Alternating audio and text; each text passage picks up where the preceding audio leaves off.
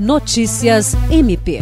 A Procuradora-Geral de Justiça do Ministério Público do Estado do Acre, Cátia Rejane de Araújo Rodrigues, participou por videoconferência da posse da nova diretoria da Associação dos Membros do Ministério Público do Estado do Acre, ANPAC, para o triênio 2021-2024.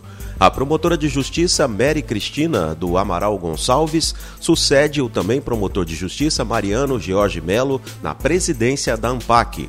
A Procuradora-Geral agradeceu a parceria estabelecida com a direção, que ora entrega o cargo, especialmente na ação do SOS Acre. Kátia Rejane saudou a nova presidente da ANPAC, colocando-se à disposição para os pleitos da classe. O presidente da Associação Nacional dos Membros do Ministério Público, Manuel Victor Murieta, também participou da solenidade por videoconferência. William Crespo, para a Agência de Notícias do Ministério Público do Estado do Acre. Notícias MP.